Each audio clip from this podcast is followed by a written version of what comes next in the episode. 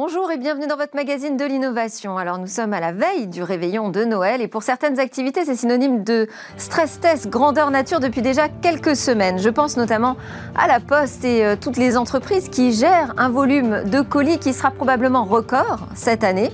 Alors comment les technologies et l'intelligence artificielle interviennent dans cette logistique particulièrement tendue? Nous en parlerons avec un data scientist. Ce sera l'interview d'Arnold de Zéphyr dans quelques instants. Ensuite, euh, direction les étoiles, nous parlerons des nouveaux défis du secteur du spatial. Et puis nous aurons rendez-vous avec une femme d'affaires engagée. Elle nous présentera un guide à offrir à tous les, les employeurs, pardon, un tant soit peu concernés, en tout cas préoccupés par la diversité dans notre monde numérique. Et enfin, nous conclurons cette édition par un concept un peu fou, une voiture avec laquelle vous faites totalement corps pour une expérience de conduite émotionnelle. Mais tout de suite, place à l'interview.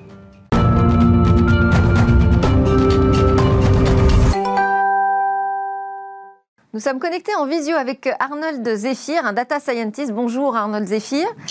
Bonjour. Alors, euh, vous construisez pour euh, la plateforme Prévision IO des modèles prédictifs euh, prêts à l'emploi. Vous me corrigerez si nécessaire. Les entreprises clientes peuvent venir piocher dedans et donc utiliser des algorithmes déjà entraînés pour optimiser certains de leurs processus. Alors, est-ce qu'on peut considérer que c'est une forme de démocratisation de l'IA à destination des entreprises? Euh, bah, c'est exactement ça, oui. Euh, on est euh, donc les fondateurs de prévision, on est tous issus de grands groupes. il y a 4-5 ans, l'IA c'était plutôt réservé aux grands groupes, donc RATP, Bouygues Télécom, La Poste, etc. Et quand on a fondé Prévision, effectivement, c'était le but. On, voit le potentiel de l'IA et on sait que c'est une technologie auquel toutes les entreprises doivent avoir accès, y compris les PME et TPE, alors qu'elles n'ont pas forcément les moyens d'investir en interne dans des gros systèmes d'intelligence artificielle. Bon, alors très bien. Donc déjà, on a compris de quoi on parlait, mais là, on va s'intéresser notamment à une grande, un, grand établissement qui est euh, la Poste en particulier, puisqu'on a cette question de la livraison. Donc on, est face à des pics de livraison. Euh, euh, vraiment très importants, d'autant plus cette année où on est à la fois dans la période de Noël, mais aussi dans une période Covid-19. Euh, ces outils, aujourd'hui, permettent-ils véritablement d'optimiser ces livraisons dans un, dans un temps de rush particulier? Comment, comment ça intervient sur cette partie logistique?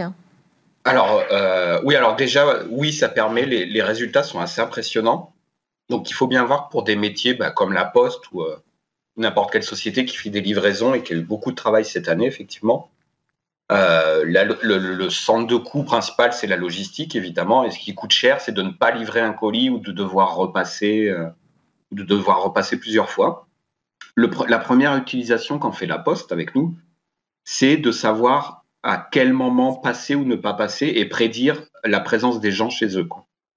Donc, euh, ça paraît un problème trivial dans certains cas. dans la journée, la plupart des gens, des salariés n'étaient pas chez eux Là, avec la pandémie, euh, c'est devenu euh, très dur à prédire.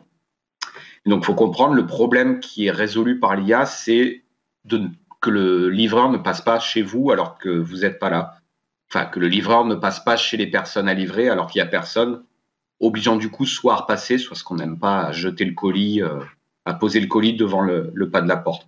Ah, donc d'accord, donc la prédiction, c'est pas euh, prévoir le pic qui est assez euh, évident finalement, euh, mais c'est d'essayer de, prévoir la présence du destinataire du colis. Alors comment on, comment on fait ça?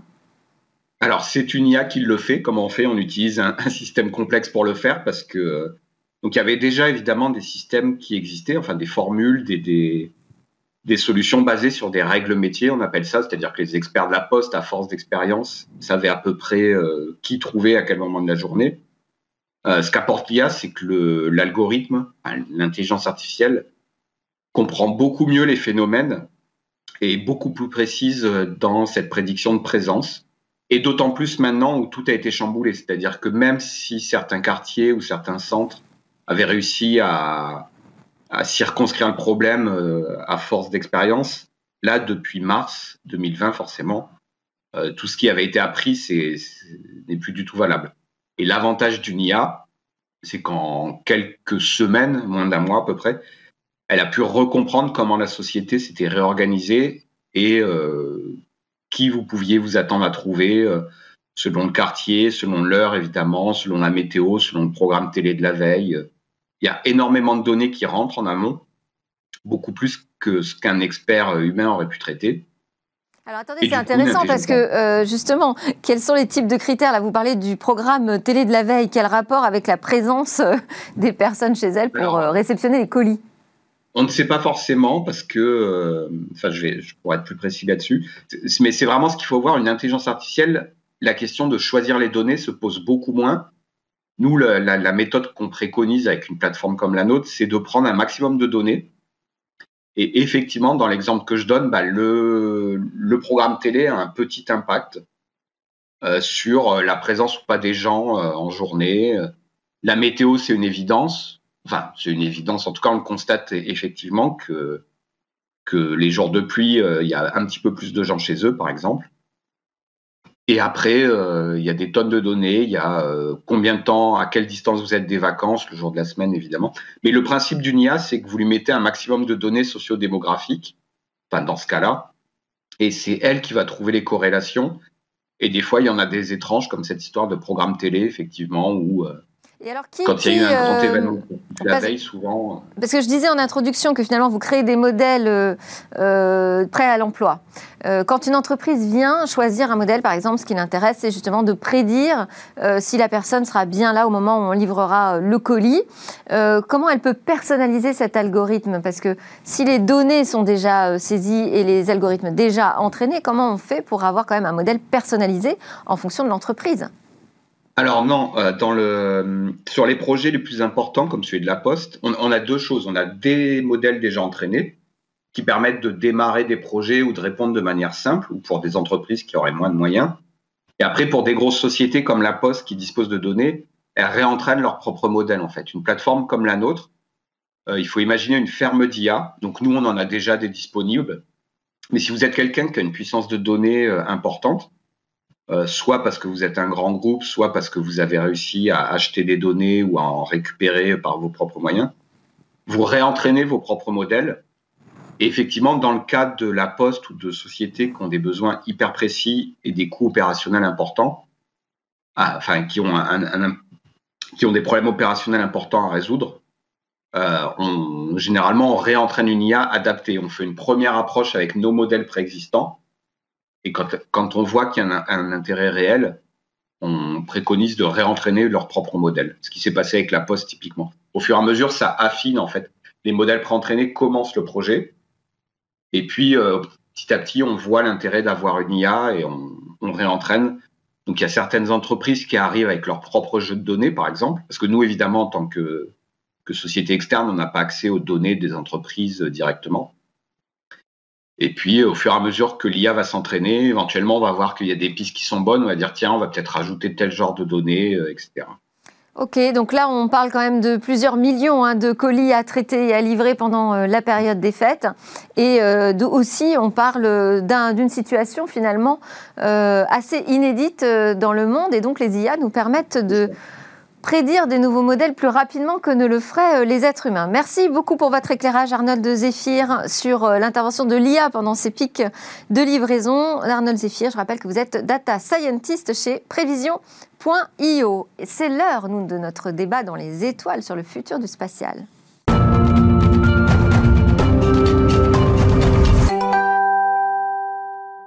Quels sont les défis du domaine spatial? Alors on en parle tout de suite avec Christelle Astor-Lépine, chef de projet Connect by CNES. Alors vous nous expliquerez notamment d'ailleurs quels sont euh, les enjeux de ce nouveau programme du Centre national d'études spatiales qui est chargé de la politique spatiale française. Également en plateau Xavier Drouet, scientifique de carrière, il a dirigé plusieurs sociétés et aussi soutenu l'innovation à des postes de direction au ministère de la Recherche et dans les services du Premier ministre. Et aujourd'hui vous êtes consultant.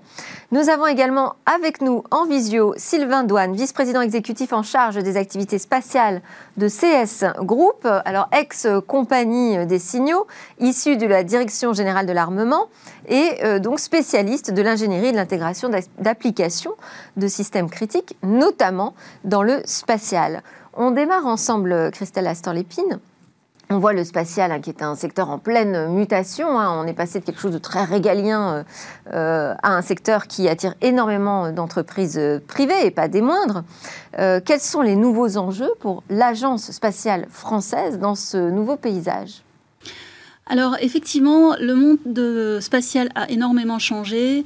Euh, bon, il ne faut pas se voiler la face. Hein. C'est également, euh, c'est certainement euh, du fait de tout ce qui se passe outre-Atlantique et notamment grâce à SpaceX, qui au-delà, je dirais, des, des, prouesses technologiques, a effectivement redonné l'envie du spatial et surtout a montré l'avènement d'un nouvel espace économique. Et c'est là qu'effectivement est en train de on est face à une transformation, euh, notamment des acteurs. Et beaucoup de, autour de nous, euh, de nouveaux acteurs, que ce soit effectivement euh, des jeunes, des moins jeunes, qui veulent bah, finalement accéder à, ces technologies spatiales, peuvent y avoir droit, non seulement parce qu'effectivement les technologies sont un petit peu plus faciles, mais en plus... Le, ticket d'entrée est moins élevé qu'il ne l'a été. Oui, e-, exactement. Et ce qui est très très très nouveau donc par rapport à effectivement il y a quelques années, ce sont maintenant euh, les investissements privés. Euh, et donc là, on a euh, donc un petit peu plus récemment en, Europe et en France, je dirais depuis deux, trois années, de nouveaux investisseurs qui croient en le spatial pour quelque part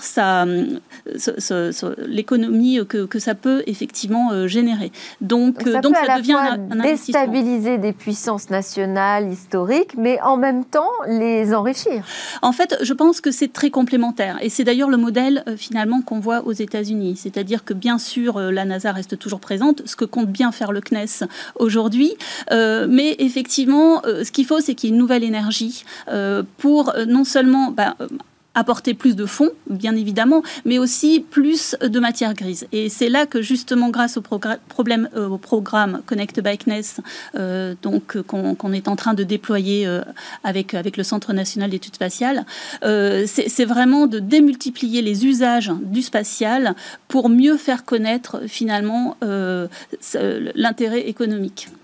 Alors, on a cette euh, transformation euh, business, on va dire, mhm. euh, du spatial, mais le futur du spatial, c'est aussi les technologies. On adore ça dans Smartech. Xavier Drouet, comment vous le voyez, vous, l'avenir de l'exploration spatiale? Alors, sur le plan des technologies, ce qui a beaucoup changé les choses ces dernières années, c'est la capacité de ne pas gaspiller une importante quantité de matériel, notamment ce qui sert au lancement des engins, c'est euh, également euh, la capacité à envoyer non plus des satellites, mais des constellations de satellites. Euh, ça a été le cas dans, des opérations comme celle de SpaceX et d'autres opérateurs américains, mais aussi chinois, coréens ont des idées sur la question. Euh, et euh, au-delà de la technologie propre à euh, les objets qui sont envoyés dans l'espace. Alors qui sont quand même de plus en plus équipés, autonomes Alors, ils sont effectivement de plus en plus autonomes.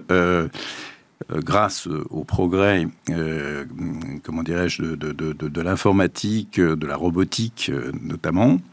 Euh, et puis, euh, ils sont euh, capables de faire beaucoup de choses dans des domaines qui font des progrès aussi à la surface de la Terre, notamment en termes de télécommunications. Oui. Voilà, il y a parmi les enjeux, les nouveaux modèles économiques, euh, comment dirais-je, qui, sont les moteurs euh, de M. Elon Musk ou de M. Bezos ou d'autres, euh, le, domaine des télécommunications et du transfert de données que cela suppose est effectivement une, comment dirais-je, aiguise de nombreux appétits. Alors, on va donner la parole à Sylvain Douane, vice-président exécutif des activités spatiales chez CS Group. Bonjour Sylvain Douane. Bonjour, bonjour. Alors, euh, vous, vous travaillez sur, euh, on va appeler ça la transformation numérique hein, du, secteur spatial. Ça bouge beaucoup en ce moment dans ce domaine? Oui, ça, bouge énormément en effet. Euh, en rebondissant sur ce qui a été dit précédemment, il y a une multiplication des nouveaux acteurs dans, dans le spatial. on a cité SpaceX, mais on peut citer OneWeb avec avec des, méga constellations, euh, que ce soit pour le monde de la télécommunication ou le monde de l'observation de la Terre. Donc tout ça, ça crée de, plus en plus de données générées à partir des systèmes spatiaux et donc le, besoin de, traiter, de traiter ces données. Et, quelque part, on, voit l'émergence, au niveau des, on peut citer les grands programmes européens tels que Copernicus ou euh, pour l'observation de la Terre, euh, Galiléo euh, pour, la, navigation. Donc, en effet, on, voit ce, ce, besoin de, de s'équiper avec cette capacité, des capacités de traitement de gros volumes de données.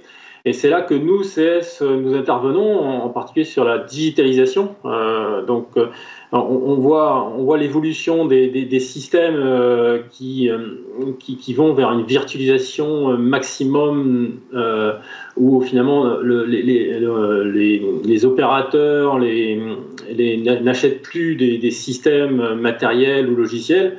nos clients louent nos systèmes donc c'est là où, nous, CS Group, on se positionne sur des, systèmes as a service où on loue euh, la, puissance de, calcul, la, puissance pour stocker les données. Euh, c'est ce qu'on voit dans, les, segments sol. Euh, c'est ce, ce que créent aujourd'hui bah, les grands Américains du cloud ou, ce qu'on fait nous actuellement avec le segment sol as a service. Donc c'est en particulier pour ça qu'on est que CS Group, c'est c'est inscrit dans le mouvement euh, Gaia X, hein, Gaia X qui est un, la fédération des, des, N'allez pas trop vite. Donc, euh, ce que, ce que vous nous expliquez, c'est qu'aujourd'hui, euh, en fait, les, on, a commencé à l'aborder cette idée que le ticket d'entrée pour le spatial est de moins en moins élevé notamment parce qu'il y a des nouveaux services qui se euh, déploient comme des services euh, en cloud, on va dire, où on loue finalement euh, la capacité de calcul. Alors le lien avec Gaia X, expliquez-nous. Effectivement, vous êtes impliqué dans cette fédération de, cloud européen. Quel est le champ d'intervention du spatial Alors, Gaia X est une démarche à l'origine d'initiative qui, vient de, sociétés allemandes euh, auxquelles se sont ajoutées les sociétés françaises. Donc c'est une démarche aujourd'hui franco-allemande euh, et qui, s'étend à toutes les sociétés européennes. L'objectif, c'est de partager les puissances de calcul euh, du monde du cloud et quelque part d'offrir une, une, certaine contrepartie, une certaine puissance face aux gros clouds américains qui sont sur le territoire européen. Euh, le plus gros cloud européen. Dans, dans, Smartech, on parle souvent hein, de Gaia X, donc on connaît bien euh, ce projet. Euh, moi, ce qui m'intéresse de, savoir là aujourd'hui, c'est en quoi ça permet aujourd'hui de développer de nouveaux services autour du spatial. D'accord. Bah, en effet, donc nous, nous avons avec quelques autres sociétés, on a créé cas des cas d'application du spatial en utilisant Gaia X. Et un, des premiers cas d'application, c'est ce que j'ai cité avec la virtualisation du, segment sol. Euh, aujourd'hui, bah, les opérateurs vont pouvoir s'appuyer sur une fédération de, cloud pour louer et, pour faire du, par exemple, du, pour contrôler, commander leur satellite en, s'abonnant à un service sur le cloud. Euh, ainsi, ils pourront louer euh, des, puissances de, station, des, des puissances de, traitement pour contrôler les satellites. Et sur l'aspect de traitement de données, plutôt que de, s'équiper d'infrastructures en local, ils pourront s'abonner à des machines virtuelles dans, le cloud, utiliser cette fédération qui donne une puissance de calcul importante euh, et, quelque part traiter leurs données de, de leurs satellites, par exemple d'observation de la Terre, et ainsi les, mettre à disposition de leurs utilisateurs au plus tôt. C'est très clair. Alors, donc, on voit qu'il y a donc des nouveaux services hein, qui, euh, qui se déploient. Euh, Christelle Astor-Lépine, justement, ce, projet euh, Connect Bikeness, c'est aussi de fournir des datas parce que finalement, on peut imaginer des services, on peut payer, louer des clouds, ok, mais il faut la donner. Alors effectivement, euh, avec ce projet euh, Connect by CNES, euh, le CNES en fait est sorti quelque part de ces domaines régaliens qui étaient l'exploration, les télécommunications, les sciences de l'univers, les lanceurs, vraiment au développement des usages du spatial. Alors sorti, il se diversifie. Alors en fait, il s'ouvre. voilà, exactement. Donc on dit sortir de nos murs parce qu'effectivement, Connect by CNES a aussi vocation à rencontrer ces, ces, nouveaux acteurs. Donc en fait, avec ce programme, on va aller effectivement soutenir toutes les personnes qui sont en capacité d'utiliser ces, nouvelles données dont on vient de parler, euh, notamment dans le, il y a l'observation de la Terre pour tout ce qui est euh, effectivement euh, programmes souvent environnementaux. il y a tout ce qui est télécommunications pour avoir une couverture worldwide de, tout un chacun. Et euh, vous avez également tout ce qui est géolocalisation, donc grâce à Galiléo, euh, anciennement, euh, anciennement GPS, parce que maintenant c'est Galiléo. Et, donc, en fait, basé sur ces trois technologies, on s'est rendu compte qu'on a une multitude d'usages. Alors, aussi bien dans l'environnement, la santé, la mobilité, le tourisme, le risque, le climat, il y en a de partout. Et donc, avec Connect Bikeness, on a décidé de se focaliser sur trois domaines qui sont la santé, la mobilité et l'environnement, parce qu'on pense que dans ces trois domaines, oh, il y a des forts enjeux technologiques et sociétaux pour lesquels le spatial va pouvoir vraiment apporter. votre modèle, c'est quoi? Vous louez des, jeux de données? Le modèle de Connect Bikeness, c'est vraiment une offre de service. C'est-à-dire qu'en fait, on va apporter notre aide, l'aide de nos experts, euh, déjà pour euh, créer de, ce qu'on appelle l'idéation. Donc, on a organisé le hackathon euh, récemment, il y a un mois, Act in Space, qui a fait participer plus de 2500 participants dans le monde. Euh, donc là, l'idée, c'est vraiment de générer euh, finalement des nouveaux usages grâce aux données spatiales. Ensuite, donc, euh, on, a également tout un réseau d'incubateurs qu'on accompagne avec l'Agence spatiale européenne, donc les ESABIC, et on va très prochainement créer un accélérateur. Là, l'idée, c'est vraiment de pousser les startups qui sont ce qu'on appelle early stage, hein, c'est-à-dire plutôt série A, vers des futures licornes.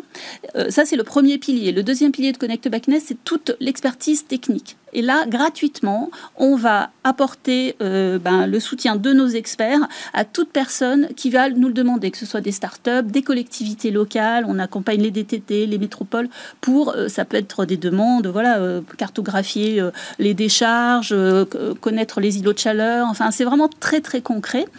donc cette aide technique. Et ensuite, on a l'aide financière. Et là, pour le coup, c'est plutôt pour les startups. On va les aider à accéder à des guichets tels que le Space Ticket euh, donc c'est un fonds de la BPI ou des fonds européens. Ensuite, on va former... l'a pas rappelé, mais le CNES, évidemment, c'est un établissement public. Hein, oui, euh, absolument. Donc, c'est d'aider aussi euh, les startups nationales à percer sur Alors, c'est avant tout les startups nationales. Mais par contre, on a forgé de forts partenariats, notamment avec des...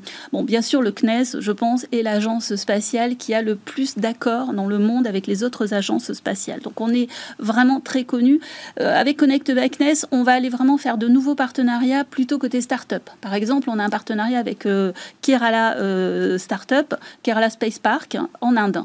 L'idée, c'est de pouvoir ouvrir les frontières et de proposer à nos start-up bah, d'aller faire du business en Inde et puis recevoir les Indiens qui veulent effectivement. Et alors, sur les jeux de données, vous m'avez pas répondu. Qu'est-ce que vous faites? Vous leur donnez? Vous leur louez? Alors, on, les, on les, aide à s'en servir. C'est-à-dire qu'en fait, on va expliquer euh, souvent aux start-up. Mais elles sont accessibles librement Alors, l'open data? Oui, elles sont la plus plupart, enfin comment dirais-je, il y a à peu près 20% euh, qui sont accessibles euh, gratuitement, le reste est payant à travers des opérateurs comme, euh, comme Airbus, ça, s'appelle des DIAS. Ça, c'est pas le CNES qui commercialise Non, mais par contre, nous, on va expliquer en fait de manière très neutre, très agnostique, voilà, ce qu'il y a en magasin pour que justement les personnes puissent aller trouver les meilleures datas possibles. On va essayer, on va les aider aussi à faire des POC, c'est-à-dire des proof of concept, pour que justement ils puissent être sûrs qu'ils vont sur le bon chemin. Et cette aide, elle est gratuite, elle est un petit peu limitée dans le temps à, à 10 jours euh, hommes, mais euh, autant que faire se peut, on va pousser les gens justement à l'utiliser. Xavier Doué, quelle place selon vous occupe euh, la France et l'Europe dans cette nouvelle géopolitique du spatial? Est-ce qu'on est solide pour l'avenir? Alors, vous avez bien fait de dire la France et l'Europe, hein. la France avec l'Europe. Euh, bon, la France a été euh, pionnière, euh, même si d'autres puissances, qui d'ailleurs rivalisaient ou montraient leurs biceps à travers leurs exploits spatiaux, qui étaient l'Union soviétique et les États-Unis, euh, on a très tôt lancé euh, des choses en orbite avec, euh, je crois, un lanceur qui s'appelait Astérix dans les années 60. Et donc, on a continué de progresser avec le programme Ariane et puis tout, ce que Madame connaît beaucoup mieux que moi avec le CNES d'une part et surtout l'ESA, donc la structure européenne qui coordonne les, actions pour comment dire l'ensemble des, pays de l'Union. Grâce à quoi nous avons une station voilà qui fonctionne très bien et qui apporte des données régulièrement euh, très, très importante. Mais est-ce qu'on est à la hauteur des, des, nouveaux enjeux qui nous attendent? Alors, euh, aujourd'hui, euh, on est, comment dirais-je, dans le peloton, peloton de tête des pays, comment dirais-je, des acteurs planétaires dans le domaine spatial. Mais il faut, il faut pas lâcher le manche, sans mauvais jeu de mots, parce que il y a de, de nouveaux acteurs qui se sont très vite développés au cours des 30 dernières années. La Chine, ce n'est un secret pour personne. L'Inde également. Euh, les Émirats arabes unis commencent à avoir des idées sur le sujet, etc. etc. la Corée. Euh, la guerre, elle sera plus difficile, par exemple, dans le domaine des satellites? On a commencé à parler des constellations, des small sats. Est-ce que là, euh, la guerre, espérons que ce ne sera pas une guerre, mais plutôt la concurrence. La guerre économique, je voulais dire, oui. oui, il va y avoir de la concurrence, c'est clair. Euh, euh, et une concurrence un peu particulière, puisque on est dans un domaine où on utilise un bien commun, qui est l'espace, euh, qui est très vaste, mais pas du tout régulé. Ah voilà, une convention qui est établie en 1967, qui fixe quelques grands principes. à ma connaissance, il y a eu des règles de bon usage ou de bonne pratique qui ont été édictées en 2007, et depuis plus rien. Euh, c'est pas comme si c'était rien passé en temps. Peut-être pas tout réglementer, tout gendarmer, euh, comment dire, dans l'urgence, mais euh, pour que, comment dirais-je, cette, cette concurrence qui, qui, est inévitable entre les puissances spatiales actuelles, connues, et celles qui frappent à la porte, euh, voilà, euh, on, aurait intérêt à se poser la question de la gouvernance pour s'épargner euh, un Far West qui serait délétère pour tout le monde. Mais là, ça veut dire qu'il faut tous se mettre d'accord et autour ah, d'une table. C'est pas facile. Alors, Sylvain Douane, je vous redonne la parole au sujet de, donc de, cet enjeu autour des data, hein, puisque c'est votre spécialité, la virtualisation du, spatial. Quels sont les, défis aujourd'hui les plus difficiles, je dirais, à relever sur la récupération et le traitement des données euh, bah, Aujourd'hui, euh, on voit, ça a été dit précédemment, la multiplication des, sources de données. Euh, aujourd'hui, on voit aussi des besoins accrus d'utilisation de la donnée dans ce qui a été cité hein, pour le, dans le monde de, l'environnement, euh, des différents exemples qui ont, été cités pour l'observation de la Terre. Euh, donc l'enjeu le plus important, c'est de créer de la valeur, de l'intelligence sur, cette donnée, de pouvoir trier cette donnée et la synthétiser pour qu'elle soit utile euh, aux différentes quelque part utilisateurs et personnes qui veulent en retirer un bénéfice. Donc on rejoint cette notion d'économie de, la donnée, et c'est quelque chose qui est en forte croissance. Et ah, pour donner un exemple concret, euh, euh, aujourd'hui, pour prendre de l'avance par rapport aux, grands, enfin, aux grands pourvoyeurs de, données et faire en sorte que toute la donnée ne soit pas stockée sur les gros clouds euh, américains et faire en sorte de garder une certaine souveraineté, euh, avec, euh, bah, sous l'impulsion du, CNES, euh, en lien potentiellement avec Connect, on a créé, nous, CS, un projet qui s'appelle AI4Geo, qui regroupe plusieurs partenaires, hein, des grands groupes et des, PME, qui, permettent de construire à l'échelle de, la Terre un, globe virtuel totalement en 3D en se servant du nouveau programme qui, qui vient d'être lancé, Co3D, dans lequel CS est impliqué pour, le développement de la chaîne de traitement et la création de ces services qui utilisent cette donnée 3D. Et on voit l'utilisation des différentes données dans l'environnement, dans, quelque part dans, la, smart cities, dans, dans l'aide au trafic. Et là, on emmène des partenaires tels que Geosat ou QuantCube et on intègre des algorithmes d'intelligence artificielle euh, pour traiter cette donnée et apporter cette valeur. Vous avez une réaction, Christelle Astorlépine? Euh, oui, par rapport effectivement à, ces, nouveaux utilisateurs de cette donnée, on est en train de, voir effectivement émerger un nouveau métier euh, qui sont les data scientists. Et là, récemment, j'en parle parce que c'est quand même assez euh, extraordinaire. nous, c'est une start-up par exemple qu'on a accompagnée il y a moins d'un an. En, un an, ces start-up, parce qu'elles utilisent donc cette, cette, donnée de qualité à travers ces programmes comme ceux qui ont été cités, mais aussi mais d'autres, elles vont être capables effectivement de fournir ce service extrêmement concret. Là, je, pense euh, notamment à l'agriculture. Et donc, elles vont lever des fonds. Euh, c'est là que c'est nouveau, je dirais. Elles vont lever 1, 2, 3 millions d'euros en une année pour des startups qui ont moins d'un an. Euh, donc, on est face quand même à quelque chose qui est effectivement extraordinaire pour le spatial. moi, j'ai fait la liste. Il y a quand même 35 startups du spatial qui, en trois ans, ont levé 250 millions d'euros. C'est pas mal. Enfin, je veux dire, on est, comme disait monsieur, on est, vraiment quand même à la tête et parce que justement il y a cette nouvelle dynamique qu'on a, qu'on accompagne. Alors j'espère que ça, en fait partie. Mais en tous les cas, on est vraiment conscient euh, de, cette, progression, de cette chance qu'on a d'abord d'avoir ces talents en France, parce qu'effectivement, euh, quand même, quelque part, il faut, il faut vraiment être fier de ce qui est en train de se passer. Et euh, si on arrive euh, effectivement à appuyer un petit peu sur le manche, euh, je pense qu'on pourra rattraper bah, quelque part le retard qu'on a un petit peu pris ces dernières années. C'est intéressant parce que finalement, on voit que le spatial est de moins en moins hors sol, hein, pour pas faire de mauvais jeu de mots, mais on est sur des problématiques de transformation numérique, virtualisation, levée de fonds, start-up. et ce numérique fait que le spatial nous devient de plus en plus quotidien, Xavier Drouet. Absolument. Euh, nous sommes 60% euh, de la population à avoir dans notre poche un objet qui s'appelle le smartphone. Oui.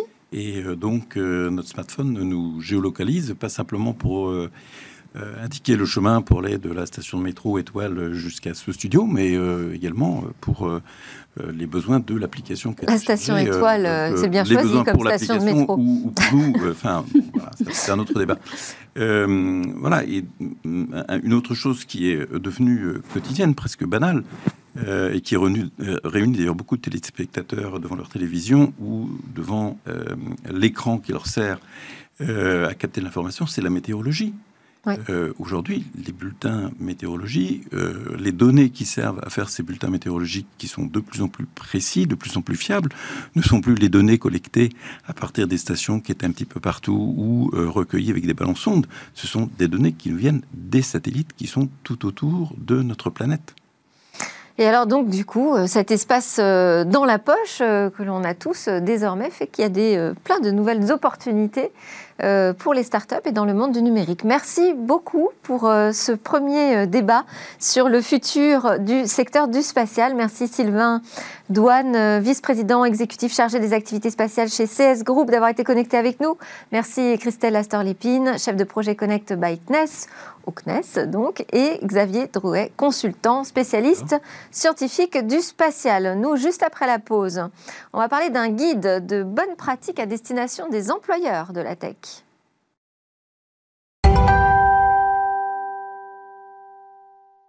Nous sommes de retour sur le plateau de Smartech pour un rendez-vous avec Soumia Malimbaum. Vous êtes une femme d'affaires engagée, c'est comme ça que je vous ai présentée. Bonjour. Bonjour.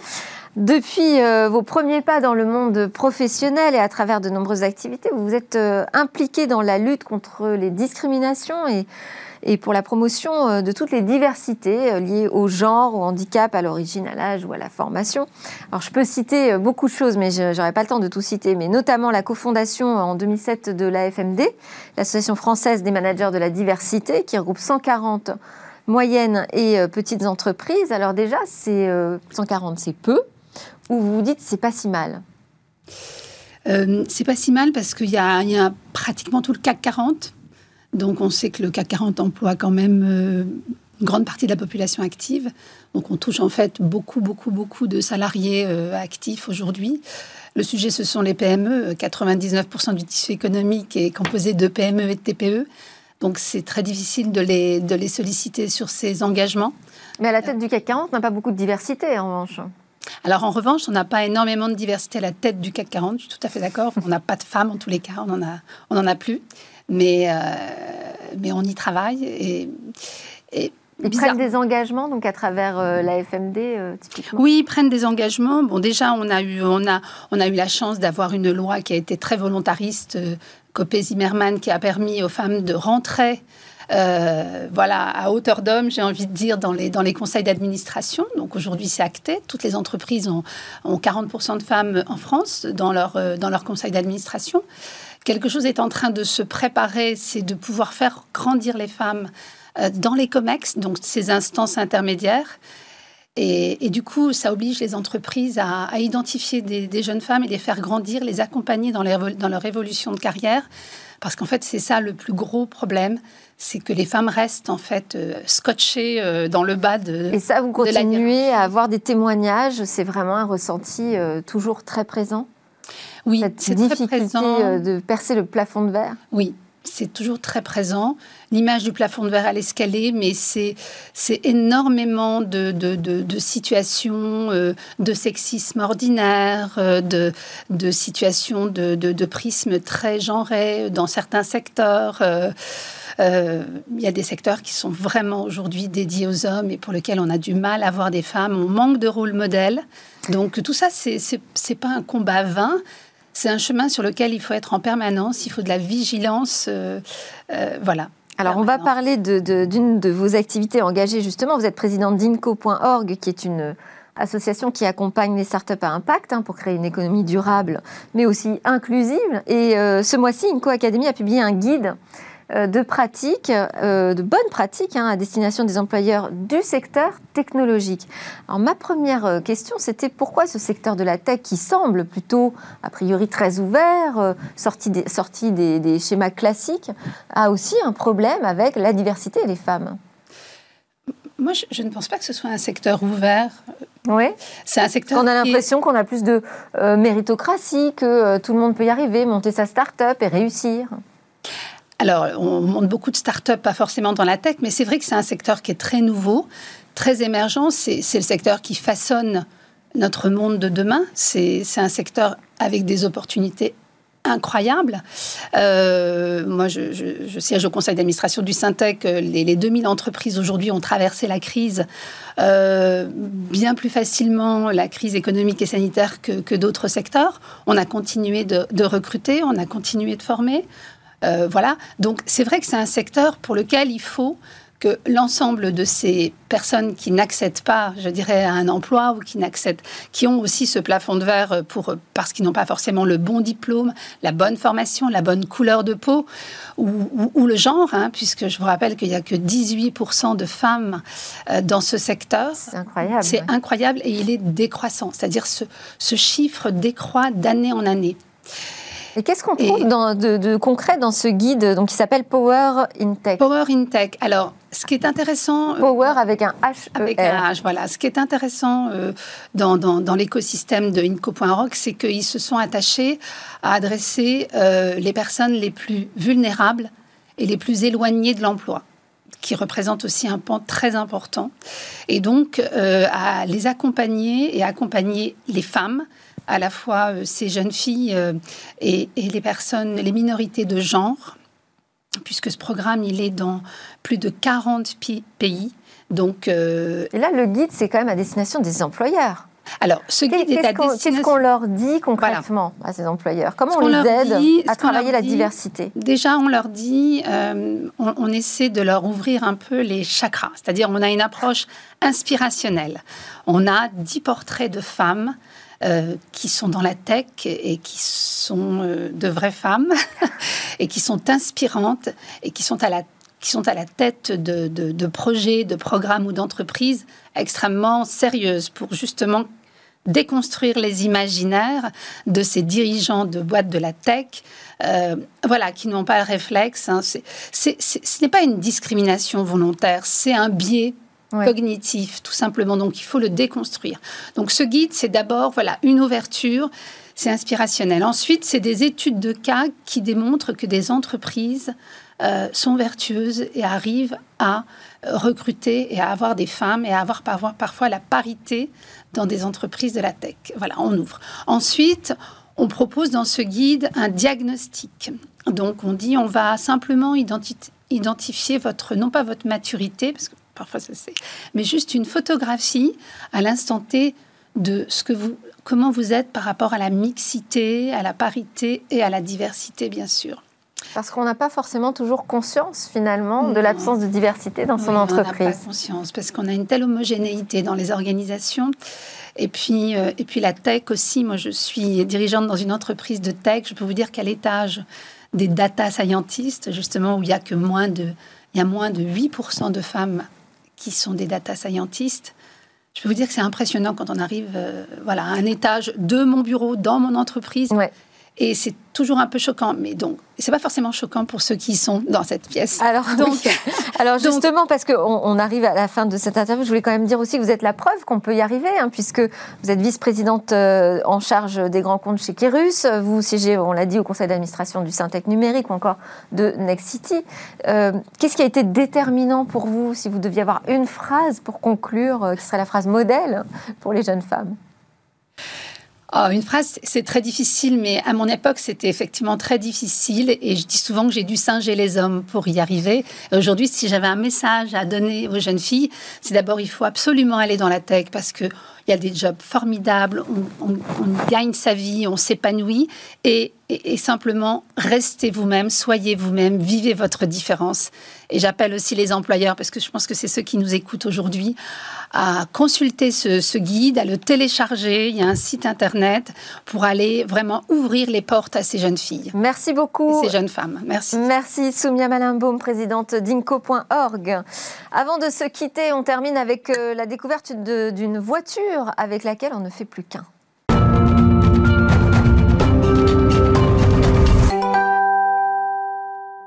À quoi ressemblera demain? Alors aujourd'hui, Sybille Aloudjan va nous en donner un nouvel aperçu. Bonjour Sybille. Bonjour Delphine. Avec cette voiture qui se conduit à plat ventre. Tout à fait.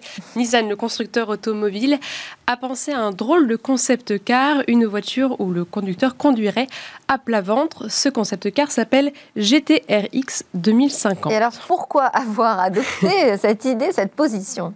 Alors donc on se place dans la voiture, sur le ventre, mais surtout la tête en avant car c'est le cerveau qui conduit la voiture. L'objectif du concept, c'est de développer la conduite émotionnelle. Le conducteur peut connecter son cerveau au véhicule pour le diriger. Et Nissan voudrait explorer cette nouvelle ère, l'ère des machines autonomes qui intègrent l'émotion du conducteur grâce à une connexion physique. Cette technologie est appelée B2V, Brain to Vehicle. Alors concrètement, on se met tout seul dans la voiture, sur le ventre, la tête en avant, les membres positionnés en forme de X, et on porte une combinaison et un casque futuriste, un casque qui a été conçu pour être relié à un système de réalité virtuelle et à des capteurs permettre au cerveau d'activer les commandes de la voiture. Et de toute façon, le conducteur n'aurait pas pu euh, s'asseoir dans la voiture car elle fait 3 mètres de long, certes, mais seulement 60 cm de hauteur. Bon, il ne faut pas être claustrophobe. Quelles sont les autres propriétés de ce véhicule? Alors, le design s'inspire d'une voiture qui existe déjà, la Nissan GT Et, euh, mais beaucoup d'éléments ont été modifiés par les designers. Ils ont ajouté des roues, des roues monoblocs carénées permettant au véhicule de tourner à 360 degrés. Euh, un design de jante conçu pour optimiser le refroidissement des freins et un aileron actif qui améliore l'appui aérodynamique et qui est escamotable pour permettre de rentrer et de sortir de la voiture. Et alors tout ça est sorti de la tête de d'un étudiant, un stagiaire voilà, du centre Nissan Design américain qui se fait appeler J.B. Choi, étudiant euh, à l'Art Center College of Design de Pasadena en Californie. Euh, il voulait euh, créer un nouveau concept pour qui ne soit pas un véhicule à conduire, mais où la machine et l'humain ne font plus qu'un, selon, euh, selon ses dires. Et l'équipe de Nissan a trouvé ça euh, génial. Ils ont affrété toute une équipe pour, euh, pour créer un modèle à grande échelle. Et je ne pense pas qu'il aurait imaginé un concept car en cadeau de fin de stage. Magnifique cadeau. alors, cadeau de Noël, en revanche, je ne suis pas sûre. Pour l'instant, on n'a pas de on n'a pas de, on n'a pas de, projet. Euh, voilà, c'est, c'est resté, ça reste encore un véhicule, un concept car euh, dans sa, dans toute sa définition du terme. Merci beaucoup, Sibila Oudjan. Euh, je vous remercie d'ailleurs particulièrement pour nous avoir accompagnés dans ces derniers jours avant les fêtes de fin d'année. Il va y avoir une petite interruption des vacances pour Smartech, mais je vous ai préparé une émission spéciale avec des best-of. Donc, je ne vous abandonne pas. Je vous ai aussi donc fait un petit cadeau pour les Merci à tous de nous avoir suivis en 2020. Moi, je vous retrouve dès le 4 janvier 2021. En attendant, je vous souhaite à tous de très belles fêtes.